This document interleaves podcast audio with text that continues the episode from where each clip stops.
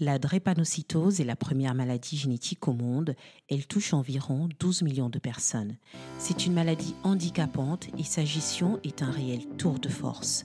Étant patiente drépanocytaire, je vous invite avec ce podcast Drépaland dans mon monde, celui de tous les drépanocytaires, dans lequel il faut conjuguer vie sociale, vie familiale, vie professionnelle, ma vie de maman, avec la gestion de cette maladie chronique, les phases aiguës, les phases d'incertitude, les phases d'angoisse. Au cours de ce voyage, nous serons accompagnés par des professionnels de santé, mais aussi par tous les acteurs qui œuvrent de manière quotidienne pour améliorer la vie des patients. La drépanocytose est une maladie génétique du sang qui va toucher le globule rouge et particulièrement l'hémoglobine. Dans la drépanocytose, il y a une hémoglobine particulière appelée hémoglobine S qui est à la source de toutes les complications. Cette maladie se manifeste dès la plus tendre enfance et percute de plein fouet le quotidien du nourrisson, du jeune enfant, de l'adolescent, de son entourage. À quel moment la maladie est-elle diagnostiquée chez l'enfant? Comment la maladie va-t-elle se manifester chez l'enfant? Comment aider l'enfant drépanocytaire à se construire, à vivre son enfance, à poursuivre son parcours scolaire, à mener sa route, malgré les coups de tonnerre de la maladie, imprévisibles et récurrents, qui vont entraîner des hospitalisations durant l'année scolaire, les vacances, les veilles d'examen, le jour de l'examen. Autant de questions auxquelles notre invité, le docteur Hassania Katetal, spécialiste dans la drépanocytose, nous répond. Pour nous soutenir, abonnez-vous à ce podcast, mettez 5 étoiles et laissez-nous des commentaires sur la plateforme d'écoute de votre choix et puis partagez-le autour de vous. Mille merci très bonne écoute.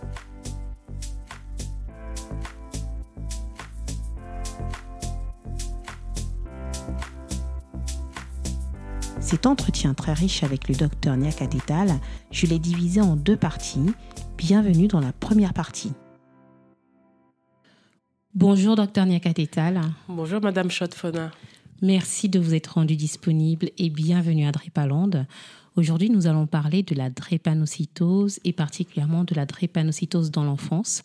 Mais avant de plonger dans ce sujet, pour les personnes qui nous écoutent, comment vous vous définirez?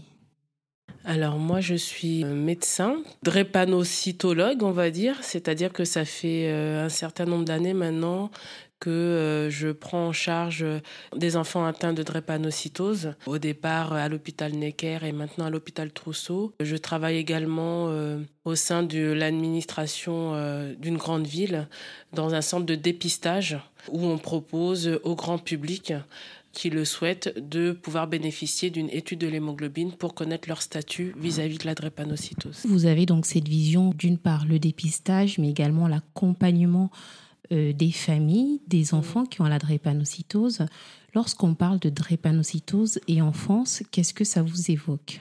Alors, la drépanocytose, moi, l'expérience que j'ai, c'est vraiment une expérience plutôt, on va dire, franco-centrée, c'est-à-dire très centrée sur euh, la prise en charge en France qu'on ne peut pas forcément transposer à l'identique sur d'autres pays. Donc en France, on a la chance de bénéficier d'un dépistage néonatal, c'est-à-dire qu'une femme qui va accoucher dans une maternité française et pour laquelle on estime que le couple est originaire d'un pays à risque pour la drépanocytose, son bébé à la maternité va pouvoir bénéficier du dépistage de la drépanocytose. C'est-à-dire qu'on va pouvoir proposer de réaliser euh, une électrophorèse de l'hémoglobine pour savoir si l'enfant qui vient de naître a la maladie ou pas.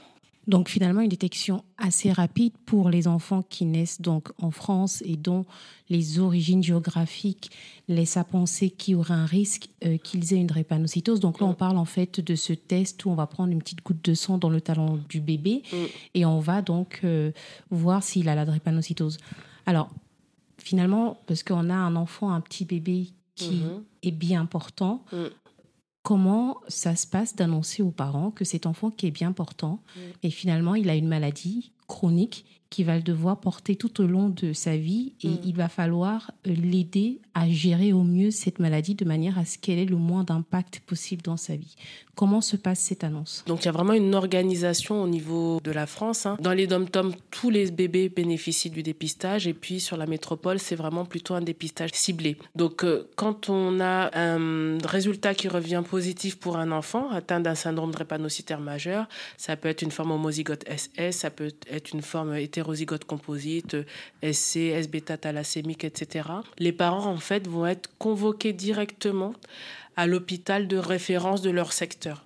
C'est-à-dire que, par exemple, en Ile-de-France, on a une répartition avec euh, un certain nombre d'hôpitaux de référence, de centres de compétences, qui ont en charge d'annoncer aux parents le diagnostic. Les parents sont convoqués avec leur bébé.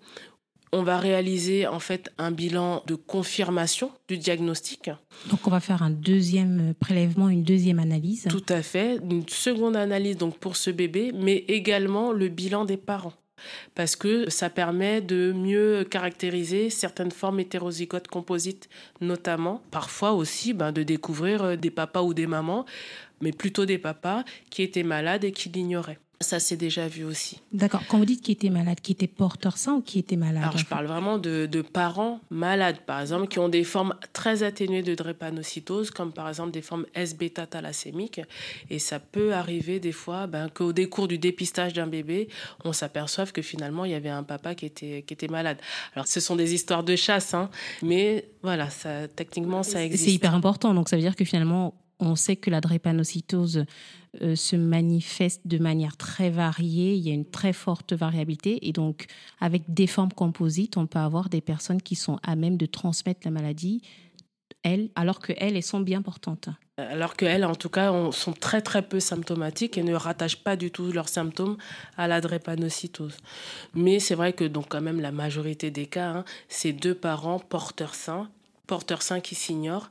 Et donc moi je dis, en fait, la difficulté de l'annonce de la maladie, c'est qu'on annonce une maladie pour un bébé qui va bien, parce qu'en en fait, sur les premiers mois de vie, finalement, on a une maladie qui est pratiquement pas expressive. Mais en même temps, on fait une double annonce parce qu'on annonce à des parents qu'ils sont transmetteurs, et ça, ils ne le savaient pas. Et donc, ça se joue également pour le futur projet familial, parce que c'est pas parce qu'on a un premier enfant qui est drépanocytaire qu'on écarte le risque de récurrence de la maladie pour la fatrie euh, à venir. Exactement. Et donc la difficulté, ça va être de dire que ben, vous êtes porteur sain, donc en fait finalement tous les deux vous avez transmis la maladie à votre bébé qui vient de naître. Et ce risque il va y avoir une récurrence, c'est-à-dire que à chaque grossesse, donc quand on a un couple à risque ASAS par exemple, donc deux porteurs sains, à chaque grossesse le risque va être de 25%, un risque sur quatre d'avoir un bébé qui est malade. Ce qui est un risque vraiment très très important en génétique, un risque sur quatre. Et c'est pas parce qu'un premier enfant a été diagnostiqué malade que les trois prochains vont être épargnés. En fait, c'est un petit peu comme quand on joue à la loterie, c'est-à-dire qu'on reprend le risque à chaque nouveau ticket. Donc là, c'est exactement la même chose. À chaque nouvelle conception, on efface les cartes et le risque est à nouveau de 1 sur 4 d'avoir un enfant malade. Et à contrario, trois chances sur quatre d'avoir un enfant en bonne santé, soit parce qu'il va être porteur sain comme les parents, soit parce qu'il va être euh, tout simplement AA. Pour ces nouveaux parents, on sait très bien que devenir parent, c'est une quantité d'informations importantes qu'on reçoit de part et d'autre. C'est un vrai chamboulement dans la vie. Là, en parallèle, il y a cet enfant qui a une maladie chronique qui se voit pour l'instant, qui ne se manifeste pas pour l'instant, en termes de priorité d'information à donner aux parents, quels sont les messages que vous allez devoir leur faire passer? Parce que pour l'instant, c'est un bébé bien portant, mais bientôt la maladie va se manifester.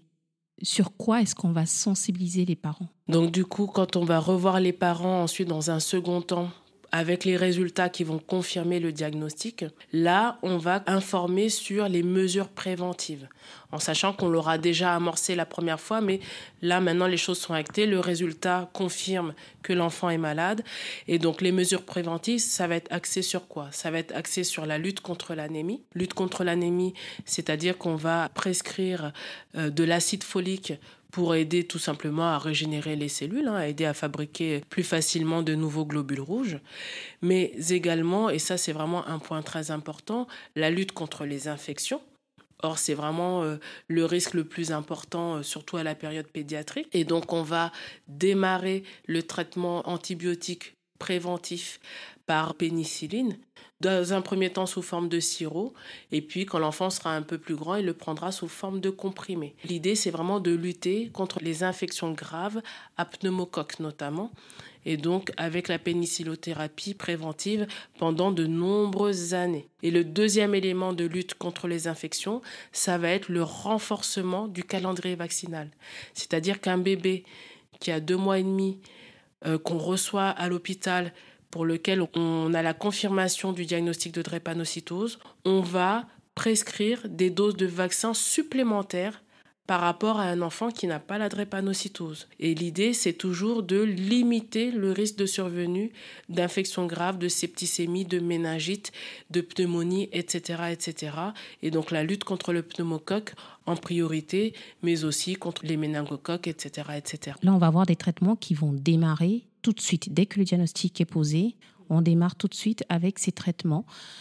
À partir de quel moment on va commencer à percevoir la maladie À partir de quel moment la maladie va commencer à se manifester chez ces bébés? Les manifestations douloureuses, en général, elles arrivent un peu plus tard. Mais les premières manifestations qu'on peut voir, et c'est pour ça que j'ai parlé de l'anémie tout à l'heure, c'est tout ce qui va être lié à euh, l'anémie chez l'enfant. C'est-à-dire que euh, un bébé euh, qui a une drépanocytose, pour une raison X ou Y, il a eu une petite fièvre ou autre chose, ça peut avoir un impact sur son taux d'hémoglobine de base. Et donc les parents, on les sensibilise énormément sur la la vigilance par rapport à l'anémie, l'aggravation de l'anémie chez leur bébé. C'est-à-dire qu'il faut savoir reconnaître les signes d'aggravation d'anémie de leur enfant. Et la première chose qu'on apprend aux parents, c'est de savoir reconnaître la pâleur, notamment palmoplantaire, chez leur bébé. C'est-à-dire, on leur apprend à regarder la paume des mains la plante des pieds et à savoir identifier si leur enfant est rose comme d'habitude ou bien si la plante des pieds est devenue beaucoup trop claire. Un enfant qui par exemple a du mal à manger, qui finit pas ses biberons, qui tête pas assez fort sur le sein, si on a le réflexe de rechercher la pâleur en regardant la paume des mains, la plante des pieds, on voit qu'effectivement, bah, il n'est pas bien rose comme d'habitude, et eh ben, c'est un signe d'alerte. Les parents doivent venir aux urgences pour qu'on puisse redoser le taux d'hémoglobine et peut-être que ça sera un enfant qu'il faudra transfuser. Donc ça, c'est un des premiers symptômes de la maladie qui peut se voir vraiment très précocement parce qu'il y a des complications qui peuvent être liées à des infections, qui peuvent être liées à des séquestrations spéniques aiguës, etc. Ensuite, l'autre versant qui est le plus facile à reconnaître, c'est la douleur. Sauf que là, on a un bébé qui a moins d'un an, moins de deux ans, qui parle pas encore correctement et qui peut pas dire bah, j'ai mal là. Donc c'est pareil, il y a tout un travail d'éducation thérapeutique et d'accompagnement des parents qui est fait pour qu'ils apprennent à reconnaître ces symptômes-là chez leur enfant. En général, chez le nourrisson, quand il y a une crise douloureuse liée à la drépanocytose, ça va se manifester au niveau des extrémités. C'est ce qu'on appelle le syndrome pied-main. Et le syndrome pied-main, en fait, ça va être un gonflement au niveau des petits segments osseux. Donc ça va être un gonflement au niveau des phalanges, des orteils. Donc ça va être un enfant, par exemple, de deux ans bah, qui commence à boiter, qui arrête pas de réclamer les bras parce qu'il veut pas poser le pied par terre. Donc ça, c'est des petits points de vigilance qu'on apprend aux parents. Et c'est pour ça que on a un suivi hospitalier assez rapproché les premières années parce que ça permet que les parents reçoivent régulièrement ces informations. Elles sont répétées. La pédagogie, c'est la répétition. Ils les intègrent plus facilement et ça leur permet d'identifier de façon plus proactive quand il y a des signes chez leur enfant d'une complication. Là, on a vu les principales complications qui peuvent se mettre en place, mais finalement, j'ai ce bébé qui est bien portant à la maternité. À partir de quand il faudrait que les parents deviennent plus vigilants par rapport à la survenue de, des symptômes que vous avez évoqués Alors donc l'anémie, on en a parlé, ça, il n'y a, pas de, a pas de délai. Dès le premier jour de vie, presque, il faut être vigilant sur l'anémie. Après, sur les crises douloureuses, on sait que à peu près les six premiers mois de vie, l'enfant, il est quand même bien protégé par ce qu'on appelle l'hémoglobine fétale. Parce qu'en fait, à la naissance, on fabrique pas encore son hémoglobine adulte. Et donc, euh, autour du euh, sixième mois de vie, il va y avoir ce qu'on appelle un switch, c'est-à-dire que la fabrication d'hémoglobine fétale va s'arrêter pour être remplacée par la fabrication d'hémoglobine adulte Donc c'est classiquement c'est l'hémoglobine A quand on est en bonne santé ou l'hémoglobine S quand on a une drépanocytose. Et donc, du coup, cette hémoglobine fétale va être remplacée par l'hémoglobine S chez les patients malades. Et ça, c'est à partir du sixième mois. Donc, les enfants les plus symptomatiques, en général, les premières crises, les premiers syndromes pieds-mains, ils peuvent les faire, on va dire, autour de 9 mois, 1 an.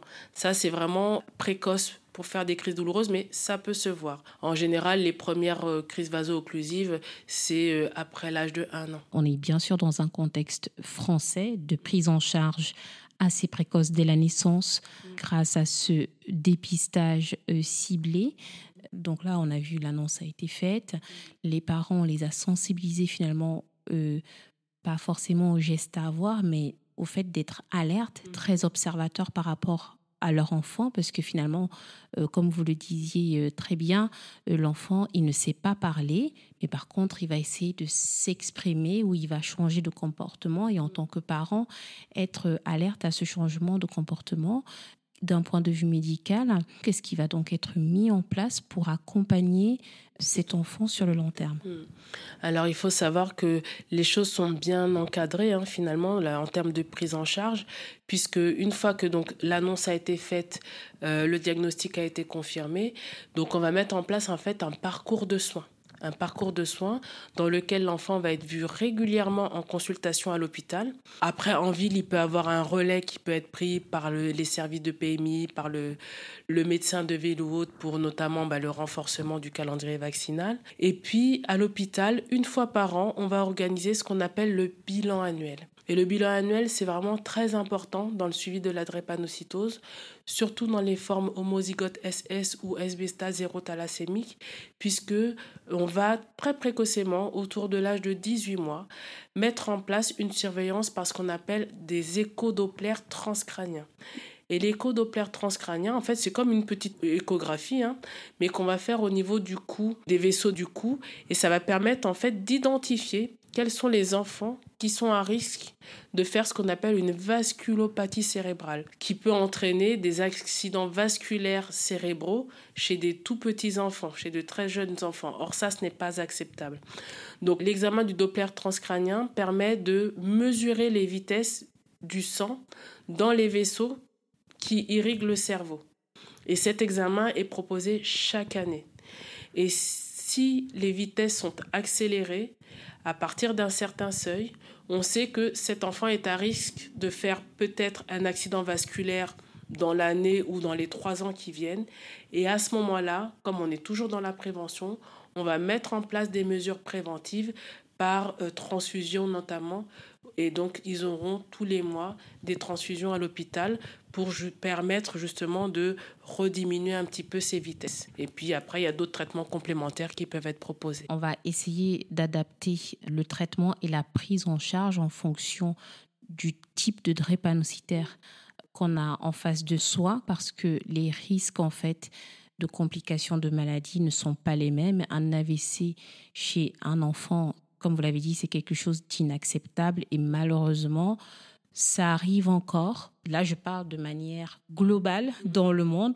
Là, on parle quand même euh, d'enfants qui, euh, très tôt, de manière très précoce, vont avoir euh, des traitements à prendre de manière quotidienne, qui vont devoir aller à l'école. Les phases de scolarisation vont être interrompues parce que peut-être pour visite médicale ou alors pour hospitalisation euh, la plupart du temps, avec l'impact que ça a sur l'organisation euh, de la famille.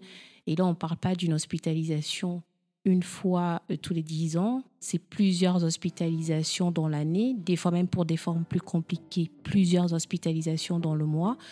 Comment est-ce qu'on accompagne ces enfants de manière à ce qu'ils puissent quand même continuer à s'accrocher au train de l'école?